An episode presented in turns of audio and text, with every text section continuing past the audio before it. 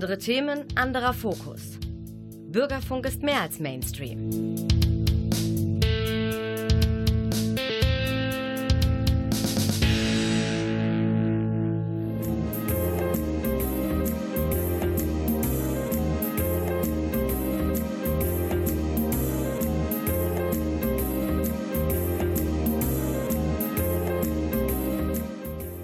Der Lesewurm. Neues vom Buch- und Hörbuchmarkt. Präsentiert von Volker Stephan.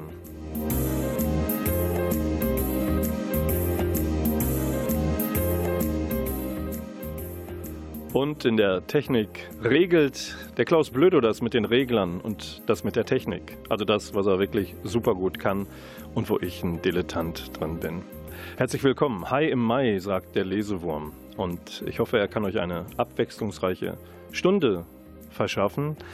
Mit Unterhaltung, mit ernstem Hintergrund und mit einem Studiogast, die ganz nah wohnt in Telchte, uns gleich zugeschaltet ist. Mehr dazu nach der ersten Musik. Und die kommt aus Schweden, bisschen weiter weg als Telchte. Katatonia heißt die Band. Lecker heißt der Song das gerade erschienene Album City Burials.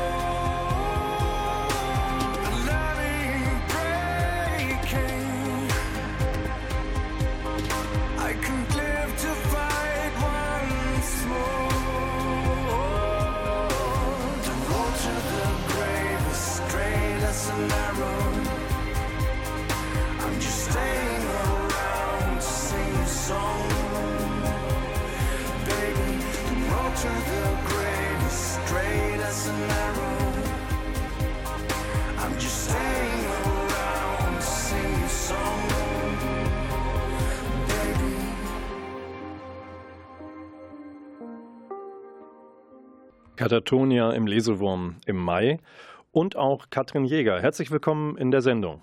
Hallo. Liebe Katrin, lass mich vielleicht unser Interview so beginnen und ähm, mit folgenden Wörtern und du führst die Zeile bitte originalgetreu fort. Okay. I beg your pardon. Oh Gott, äh, ich weiß, was kommt. Ich kann es aber nicht, das Lied. genau, es folgt I Never Promised You a Rose Garden. Rose Garden. Wir hören sie förmlich vor uns. Die Lynn Anderson, eine US-amerikanische Country-Sängerin, mit dem mhm. Grammy ausgezeichnet. 1970 war das mit diesem Welthit Rose Garden. Mhm. Und jetzt folgt, was folgen muss, Katrin, ist die Country-Musik sozusagen der Urquell für dein Pseudonym? Nein, äh, also ich. ich Welches ist es überhaupt? Genau, ich, ich, das Pseudonym heißt Lynn Anderson mit einem E hinten und keinem O, wie bei der Country-Sängerin.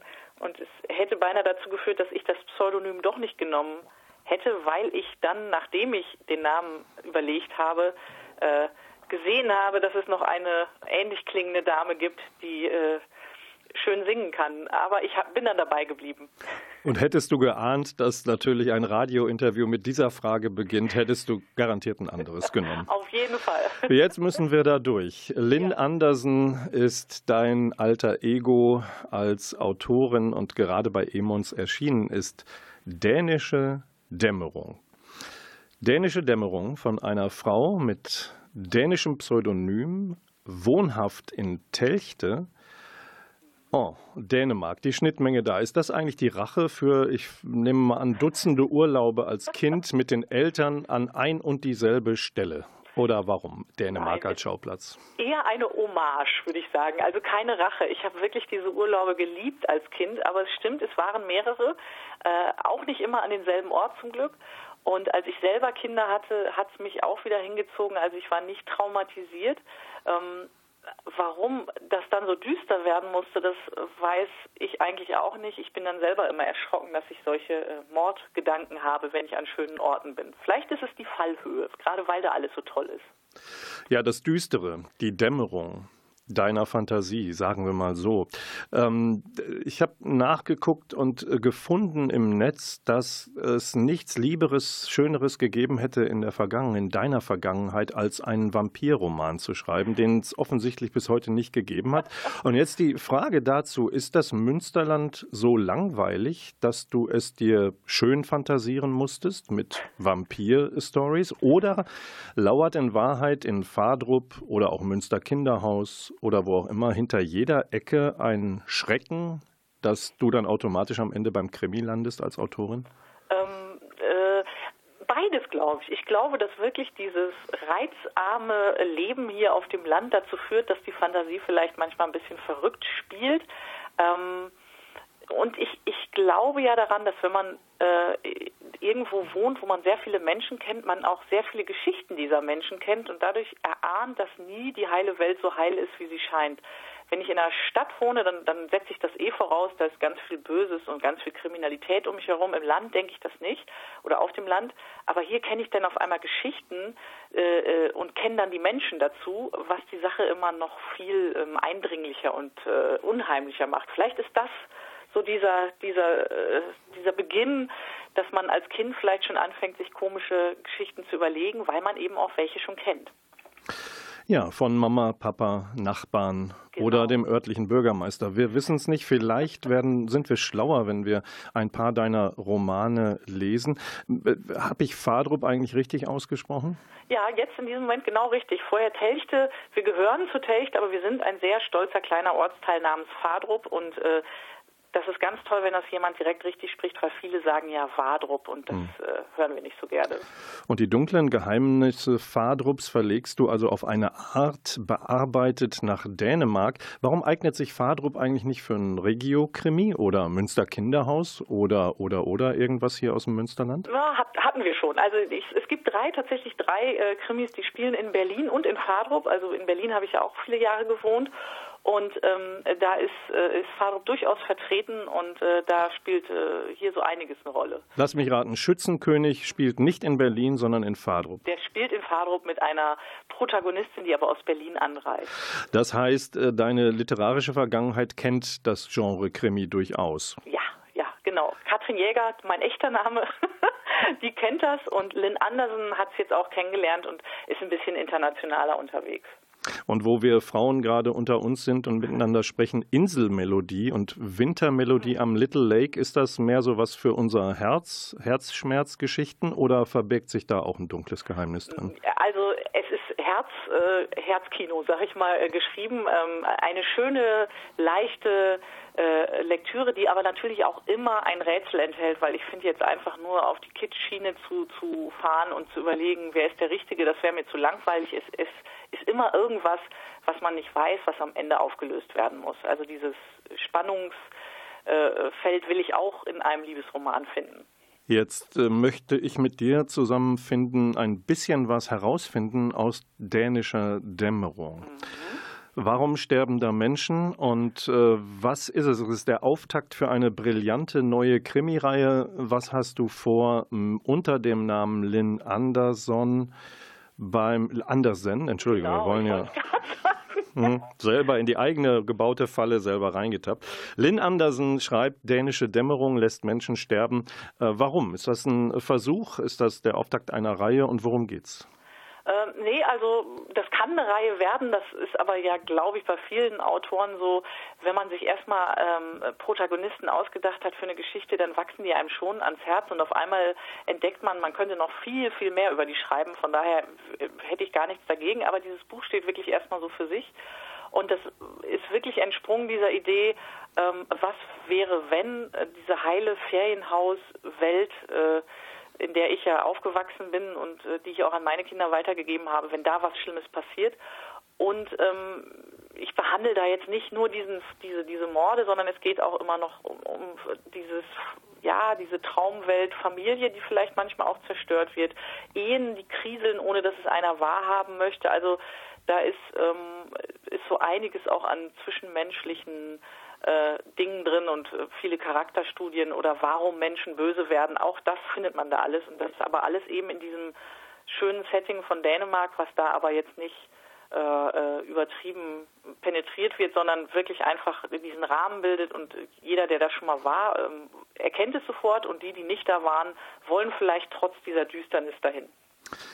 Ist dir was aufgefallen, Katrin? Nein. Wir haben zwei Horrorwörter schon untergebracht im ersten Teil des Interviews. Das ist Fadrup und ja. Dänemark. Äh. Was haben wir noch nicht gehabt? Das Wort Corona natürlich. Wir gucken mal, ob wir nach der Musik, die uns jetzt für einen ganz kleinen Augenblick unterbricht, ob wir vielleicht da noch drüber sprechen. Und wer uns unterbricht, kennt bestimmt Dänemark, Fadrup allerdings überhaupt nicht. Es ist Dan Israel, der hier in Münster schon zwei Live-Konzerte gegeben hat im Rahmen einer kleinen Deutschland-Tour von seinem neuen Album Social Distance Anxiety Disorder kommt jetzt der Song Vision in My Dreams.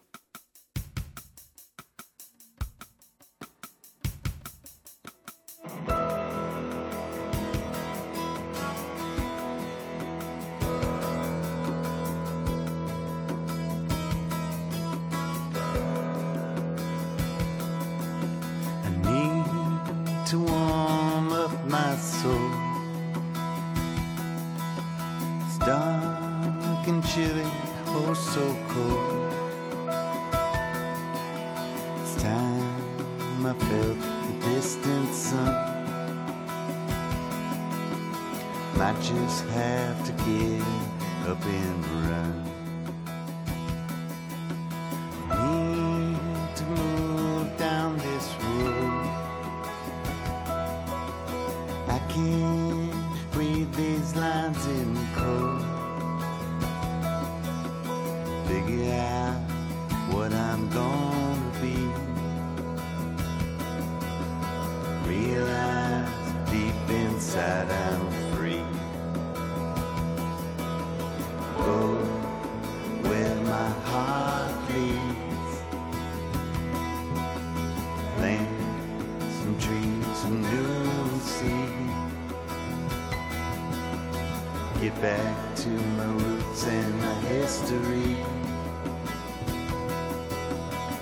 back to the vision in my dream. Feels like I'm locked out of joy. Get a break from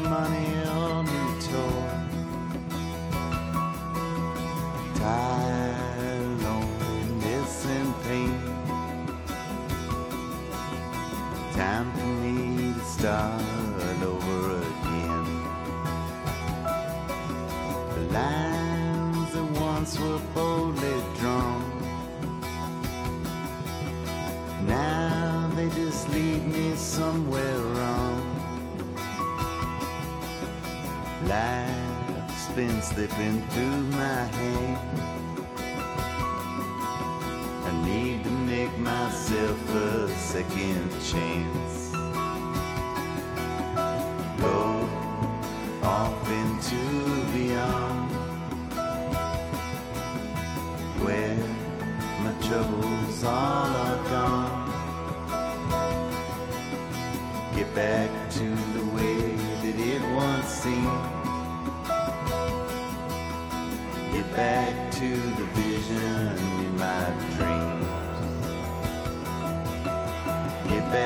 to the vision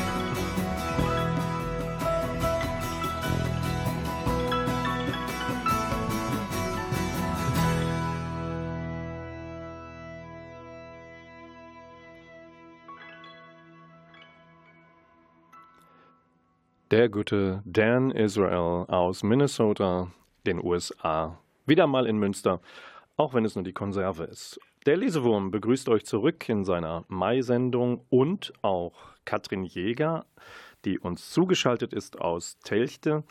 Wir switchen und machen also jetzt aus der Autorin Lynn Andersen, die den Krimi Dänische Dämmerung bei Emons herausgebracht hat, nun die Journalistin Katrin Jäger. Katrin, Lynn Andersen Jäger, wenn du schnell nachzählen würdest, wie viele Menschen bist du eigentlich? Weitaus mehr als zwei. Ich glaube, äh zehn bestimmt. Deine journalistische Vergangenheit ähm, hat diverse Facetten. Wir kümmern uns jetzt gerade mal darum, dass es Rums gemacht hat in Münster, nämlich mit einem neuen journalistischen Produkt, das man eigentlich nur anfassen kann, wenn es ausgedruckt wird. Es ist nämlich ein Online-Angebot, ein Newsletter mit Entwicklungspotenzial, aber vornehmlich virtuell, also online. Wer wie Rums solch ein Angebot startet, Katrin, tut das entweder aus dem Gefühl einer Unterversorgung, eines Mangels heraus, tut er oder sie das, weil sie eine Marktlücke erkannt zu haben glauben oder weil da eine ganze Menge Start-up-Energien vorhanden sind und freigelassen werden wollen. Was ist es in deinem, in eurem Fall? Ja, wie, im Grunde genommen sind es ja die drei Dinge. Ne? Also ich, ich glaube wirklich, dass ein Journalistenherz blutet, äh, wenn er sieht, dass es eben so ähm, wenig journalistische Vielfalt in einer doch so bunten Stadt wie Münster gibt. Das ist ja auch nicht nur in Münster die Entwicklung, sondern überall sehen wir ja, dass äh, Zeitungsredaktionen zusammengelegt werden, äh, sehr viel gekürzt wird. Und immer wenn ich mich mit, mit früheren Kollegen treffe, ähm, ähm, überlegen wir, wie könnte man denn das jetzt irgendwie doch noch retten, damit die Leute äh, doch weiterhin Medien konsumieren und auch brauchen und ähm, ich glaube auch, dass Menschen das brauchen. Startup Power auf jeden Fall, weil ich bin auch dadurch äh, dann darauf aufmerksam geworden. Ähm, alleine äh, traut man sich so ein Projekt ja auch nicht zu. Und was war das dritte noch? Äh, Mangel und äh, Marktlücke. Marktlücke. Ich glaube, dass wirklich Münster ähm, ein gutes Pflaster für, für so ein Projekt ist, weil einfach äh, in Münster die Situation so ist, wie sie ist. Also wirklich ähm, im Grunde genommen ein großer Verlag da ist und äh, aber eine, eine große Menge an Leuten da ist, die auch interessiert sind. Ne? Also die einfach äh, Spaß haben an Informationen und die, die neugierig sind. Und da könnte ich mir die Marktlücke durchaus vorstellen. Was macht ihr denn nun anders als zum Beispiel das Angebot des Aschendorf Verlags mit den Westfälischen Nachrichten und der Münsterschen Zeitung, die ja nun unter einem Dach herausgegeben werden. Ich äh, weiß, dass es noch eine ganze Reihe anderer Online-Angebote gibt. Es gibt Perspective Daily, auch eine mhm. Münsteraner Erfindung, ja. die versucht, konstruktiven Journalismus, äh, diesem panikartigen oder schlechten Schlagzeilen Journalismus entgegenzusetzen. Ähm, warum reicht das, was da ist, nicht oder warum reicht es aus euren Augen nicht? Ja, ich glaube schon, dass ähm, einfach, es ist so ein vielgesagter Satz, aber Printzeitungen äh, sind einfach nicht mehr nicht mehr das, was die Zeit erfordert. Und ähm, wieso kann man nicht ähm, die digitalen Dinge, die gut sind, nutzen und nicht nur in Form von, wir drucken jetzt unsere Zeitung auch nochmal digital ab oder machen die Artikel nochmal digital. Also unser Format ist einfach schon ein anderes. Wir, wir beginnen ja, womit wir jetzt gestartet sind, sind ja eben, dass wir Briefe an Menschen schreiben oder eben E-Mails, ähm, die sich trauen, ähm, auch Sachen mal wegzulassen, die vielleicht äh, auch mal sich trauen, persönlich zu formulieren und die vielleicht auch äh, auf Dinge schauen, auf die ähm, herkömmliche Zeitungen vielleicht nicht so schauen. Also wir, wir gucken einfach vielleicht auf die ähm, Seiten, die sonst nicht so betrachtet werden. Anders ist immer so ein weiter Begriff. Äh, in einigen Sachen kann man sich sicherlich vielleicht gar nicht äh, unterscheiden, aber wir sehen uns auch nicht als ähm, ein Medium, was man jetzt daneben legen kann und sagen kann, die machen es so und wir machen es so, sondern wir sehen uns als, als ergänzendes Medium und als zusätzliche Stimme in einer Stadt.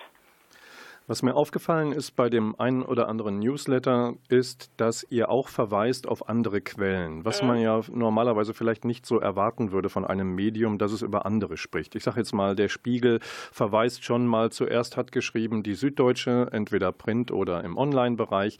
Ihr nutzt diese Möglichkeit zu verweisen, zu verlinken und sozusagen eine Transparenz zu schaffen, woher ihr eure Meinung, woraus ihr eure Meinung speist, nämlich wir haben das und das gelesen, wir empfehlen dies und jenes, wir empfehlen das vielleicht auch zur kritischen Auseinandersetzung damit und um vielleicht was den eigenen Blick zu erweitern. Ist das etwas, was herkömmliche Medien normalerweise nicht äh, tun? Und du hast ja auch eine ganze Weile für herkömmliche Medien gearbeitet. Vielleicht wirfst du da auch noch mal kurz einen Blick drauf. Ist das etwas, was man nur so mit der Kneifzange anfasst, weil weil eigentlich ist ein mediales Produkt ein, ein eigenes und es darf sich nicht speisen aus anderen Quellen und die lässt man dann meistens raus. Ja, also es ist, das ist diese Sichtweise, wie ich sie auch früher äh, selbst erlebt habe. Ich war ähm, viele Jahre in Berlin. Ähm, ähm, bei der bei der Zeitung BZ und ähm, obwohl wir den den gleichen Verlag hatten wie die Bildzeitung, ähm, war immer dieses Konkurrenzdenken sehr sehr groß. Wer hat die Geschichte zuerst?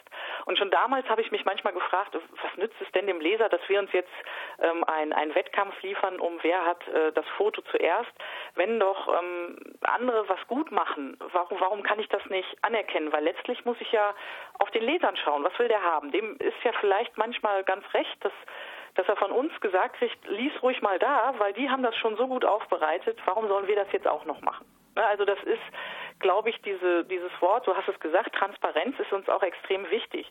Wir werden ja Fehler machen, so wie jeder, der, der was macht und gerade wir, die am Anfang sind, wir werden auch Fehler machen, aber wir wollen das nicht verschämt irgendwie dann so in einer ganz kleinen äh, Ecknachricht, nur wenn wir müssen erwähnen, sondern wenn wir merken, oh, wir haben da was falsch gemacht, dann wird das bei uns auch zu finden sein, dann werden wir das auch Schrei äh, auch schreiben, weil ähm, auch das ist eben diesem, diesem moderneren Medium geschuldet. Wir können das ja, wir können ja verweisen auf andere und ähm, das macht es natürlich im Digitalen sehr viel leichter, einen Link einzustellen und zu sagen, wenn du jetzt Interesse hast, liest doch da noch weiter. Wenn dir das reicht, wie wir das zusammengefasst haben, auch okay, kannst den Brief weiterlesen. Jetzt macht Katrin Jäger Rums nicht alleine, sondern mit Ralf Heimann zusammen, den die Münsteraner als Journalisten auch kennen. Aber es gibt dann auch sehr prominente Namen, Klaus Brinkbäumer, mhm. Ruprecht Polenz mischen mit. Mhm. Sind das Reichweitenbringer oder warum ist es wichtig, dass diese Menschen auch Gehör bekommen bei Rums? Sie sind auf jeden Fall natürlich ein Motor auch für uns und, und für uns ja auch ein Ansporn. Also wenn ja solche Menschen auch an uns glauben, ist das ja für uns auch irgendwie sehr motivierend.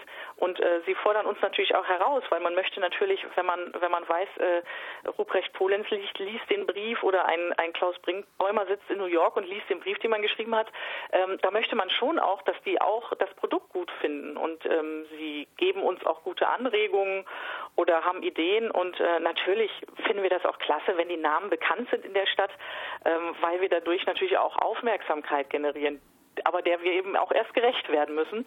Und ähm, Warum kennt man diese Namen? Pardon, warum kennt man diese Namen eigentlich in der Stadt? Das darfst du noch aufklären. Klaus Brinkbäumer verortet man für gewöhnlich beim Spiegel oder bei anderen überregionalen genau, Medien und jetzt in New York. Hm, der ist in Hiltrup aufgewachsen, hat, hat hier, glaube ich, auch äh, viel Volleyball gespielt und ist jetzt eben in New York, ist aber natürlich immer noch interessiert an seiner Heimatstadt und der war auch wirklich bei diesem allerersten Treffen wo noch so ganz grob überlegt würde, könnte man nicht mal was machen, was könnte man machen. Da war er zufällig in Münster und hat gesagt, das finde ich spannend, da machen Leute was, was ich gut finde, der natürlich auch den Journalismus wichtig findet und der auch sieht, was passiert, wenn zu viele lokale Medien äh, ja eingehen im Grunde genommen und äh, findet das toll, dass man jetzt versucht, ähm, was anderes zu schaffen, damit nicht einfach still und leise alle, alle Zeitungen sterben und alle Medien auf einmal verschwunden sind. Das wollen wir ja auch gar nicht. Und äh, Ruprecht Polenz ist ja durch und durch Münsteraner, seitdem er hier studiert hat. Und er ist einfach ähm, eine Stimme, die gehört wird und der, der Sachen aus seiner politischen Erfahrung heraus wunderbar beurteilen kann und auf den Punkt bringen kann. Und die möglicherweise aus doch unterschiedlichen politischen Spektren stammen. Aber das vertiefen wir jetzt nicht, sondern du hast eben gesagt, das ist ja auch toll, das. Weißt du, was ich toll finde, Katrin? Wir haben bis jetzt immer noch das Wort Corona vermieden. Weitestgehend, aber jetzt kommt es soweit. Ihr seid an den Start gegangen aus Gründen. Ihr wolltet an, zu einem anderen mhm. Zeitpunkt an den Start geben, aus guten Gründen. Und jetzt kam Corona. Warum seid ihr jetzt mit welchem Angebot da und was soll daraus werden? Und wie kriegt man euch dann abonniert, gekauft ins Haus?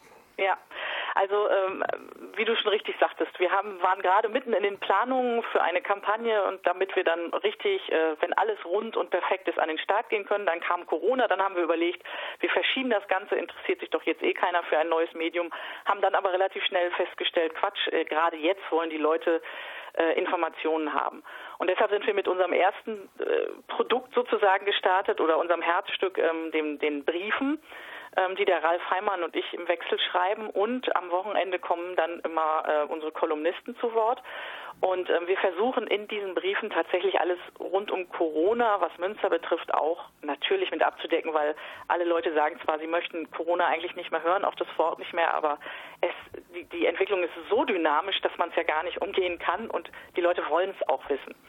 Und damit sind wir gestartet mit diesen Briefen, die wir jetzt so peu à peu immer weiter noch ausweiten, uns überlegen, an welchen Tagen wir erscheinen. Da probieren wir jetzt so ein bisschen, wann erscheinen wir lieber morgens, abends, das müssen wir jetzt alles noch ähm, analysieren. Dazu haben wir die Social-Media-Kanäle, die das natürlich auch bespielen und sich so gegenseitig ergänzen. Also Menschen, die bei uns was auf Facebook kommentieren, können dann auch wieder in unseren Briefen vorkommen, sodass ähm, auch unser Anspruch, wir wollen die Menschen auch hören und auch das, was die Leute sagen, bei uns mit, mit einbeziehen. Ne? Also wir wollen uns da gegenseitig sozusagen besser machen.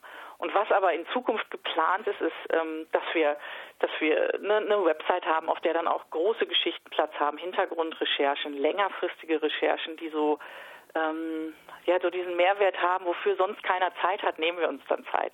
Ne? Und auch Themen in den Fokus rücken, die vielleicht nicht immer immer sonst im Fokus sind. Und das wird so nach und nach kommen und ich denke, so im Sommer werden wir dann mit einer größeren Kampagne starten und dann irgendwann wird das Ganze äh, Geld kosten. Im Moment sind wir aber auf jeden Fall während dieser Corona-Zeit erstmal kostenfrei. Jeder kann uns abonnieren, anschauen und es steht auch nicht dann kleingedruckt darunter, wenn Sie sich nach dreimal Lesen nicht melden, haben Sie ein, ein äh, Abo für eine Million Euro abgeschlossen. Sowas passiert nicht, weil Transparenz auch da natürlich.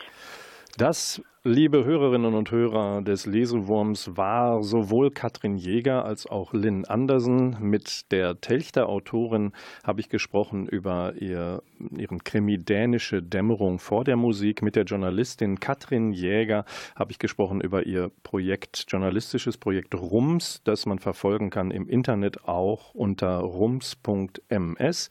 Vielen Dank, dass du Teil dieser Sendung warst und äh, unser Gespräch endet auch mit einer Textzeile von Lynn Lynn Anderson, der Country-Sängerin. Ähm, ich hoffe, du nimmst da auch was von mit. Share the good times while you can. Vielen Dank fürs Interview, gutes Gelingen und wir werfen dich aus der Sendung mit einem Song von, ja, von Katrin Jägers Pseudonym, wenn es denn singen könnte.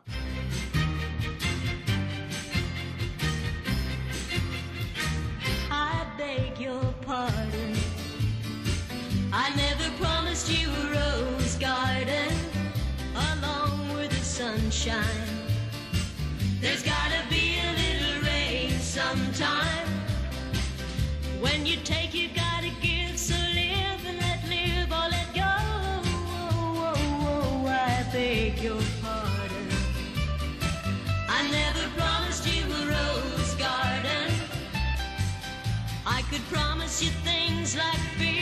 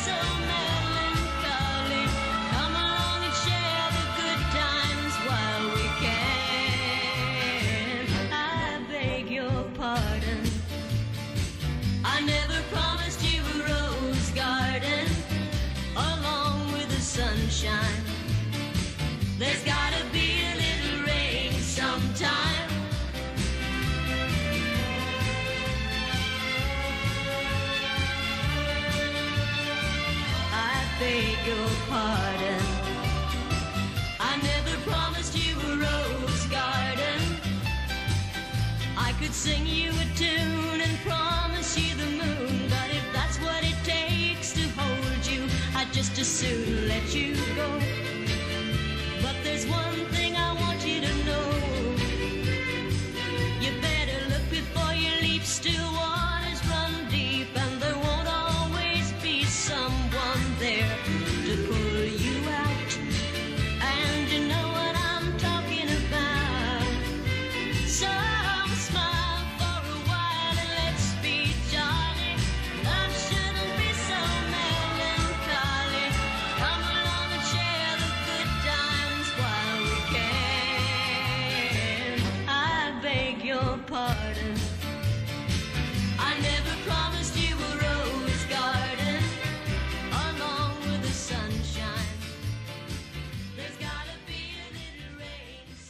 Unvergessene Lynn Anderson, die nicht Bücher schreibt.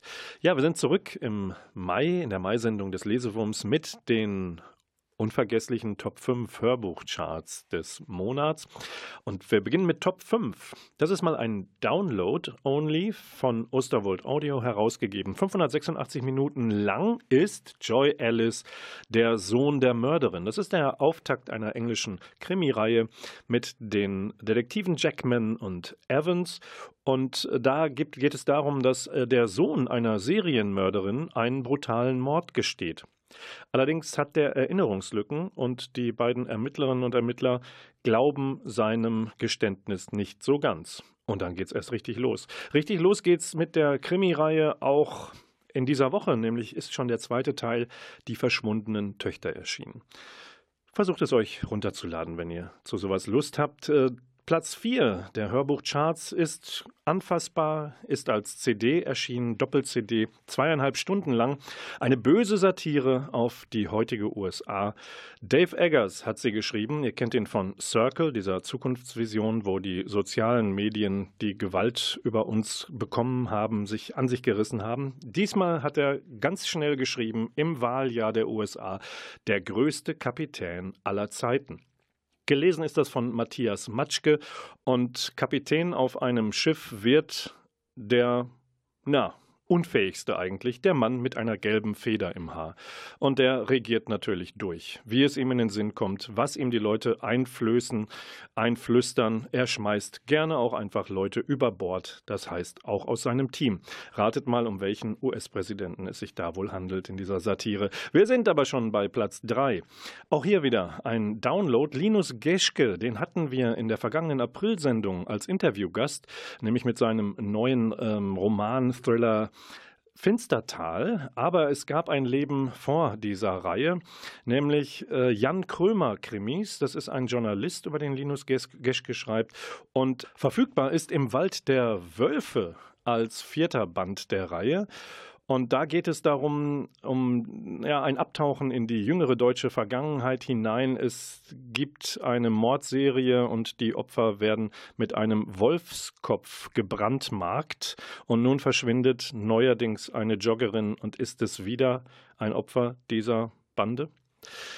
Wir wissen es erst am Ende des Hörbuchs im Wald der Wölfe. Auf Platz 2 im Mai liegt Dietmar Wunder, der Unvergleichliche. Er liest Jens Hendrik Jensens neuen Ochsenroman Lupus. Es ist der vierte Band der Reihe um den dänischen Ex-Elite-Soldaten, der wieder einmal in Geheimdienstverschwörungen hineingerät, sie lösen muss, einen Mord, zwei Morde klären muss.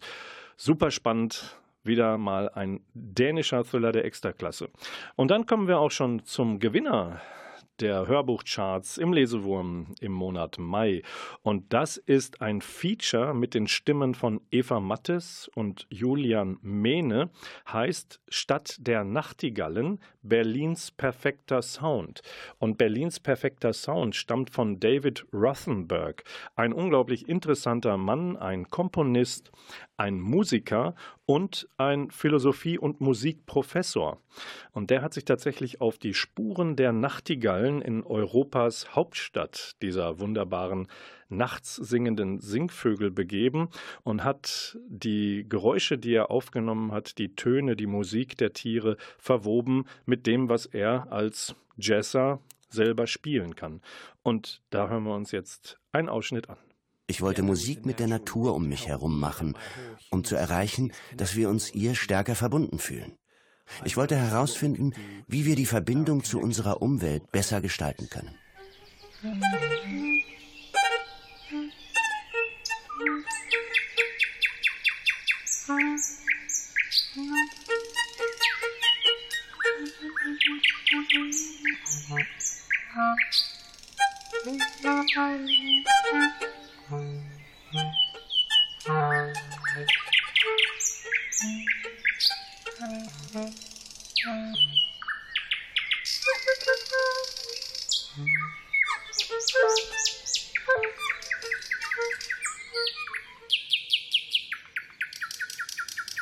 Das war Platz 1 der Hörbuchcharts im Mai. Ein Stell dich ein eines Musikers mit der Natur. Ein Open Air mit Nachtigall und Klarinette erschienen bei Argon Hörbuch. Und wo wir gerade in der Natur sind, bleiben wir auch noch eine kleine Runde da. Sehr empfehlenswert ähm, zu lesen ist Manuel Larbig, Waldwandern. Von der Sehnsucht nach Wildnis und Nächten unter freiem Himmel erschienen im Penguin Verlag. Und, äh, und Manuel Larbig ist Biologe, bezeichnet sich selbst als Wildkräuternarr und ist auch Outdoor-Experte. Er hat sich mit seinem Hund aufgemacht, von, vom Saarland bis in seine brandenburgische Heimat zu wandern, über Wochen, und hat tatsächlich versucht, sich weitestgehend auf Waldwegen, fortzubewegen und hat sich nachts in den Wäldern dann immer eine eigene Laubhütte gebaut. Das geht tatsächlich. Er hat also kein Zelt dabei gehabt, nichts dergleichen, sondern hat zwei Stunden lang jeden Abend sich seine Ruhestätte bauen müssen. Und äh, ist im Mai losgegangen. Da ist es manchmal nachts nicht ganz so angenehm. Es wird kühl, es ist regnerisch. Der ab Mai ist ja der neue April. Das erleben wir gerade hier in Münster ja auch wieder. Und es es ist eine sehr, sehr spannende Reise. Äh, das Buch gibt auch Tipps für Einsteiger. Er empfiehlt sehr deutlich, Leute, verbringt nicht euren gesamten Sommerurlaub gleich mit einer Naturerfahrung, sondern macht's mal vielleicht eine Nacht, ein Wochenende. Probiert's aus, überlegt euch vorher, was ihr braucht, was ihr mitnehmen wollt. Und insofern ist es auch ein kleiner Ratgeber. So, das waren die Top 5 plus Zugabe und jetzt hören wir die nächste Musik. Die kommt von der schwedischen Artrock-Band Haken und sie bringt Anfang Juni das nächste Album heraus, das wird Virus heißen. Daraus hören wir jetzt die Auskopplung Canary Yellow.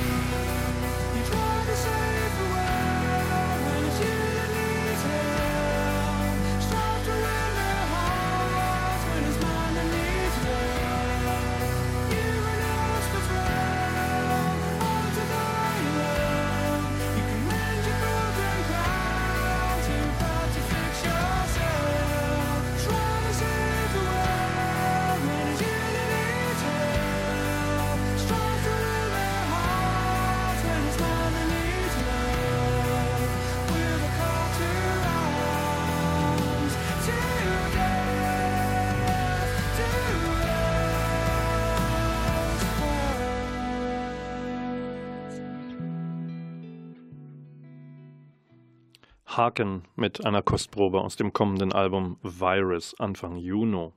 Ich habe fünf Gepäckstücke für euch. Wir müssen uns einfach besser merken, wie viele Gepäckstücke wir haben beim Reisen, sagte der ältere Mann zu seiner Frau, damit wir nicht schon wieder einen Schirm vergessen.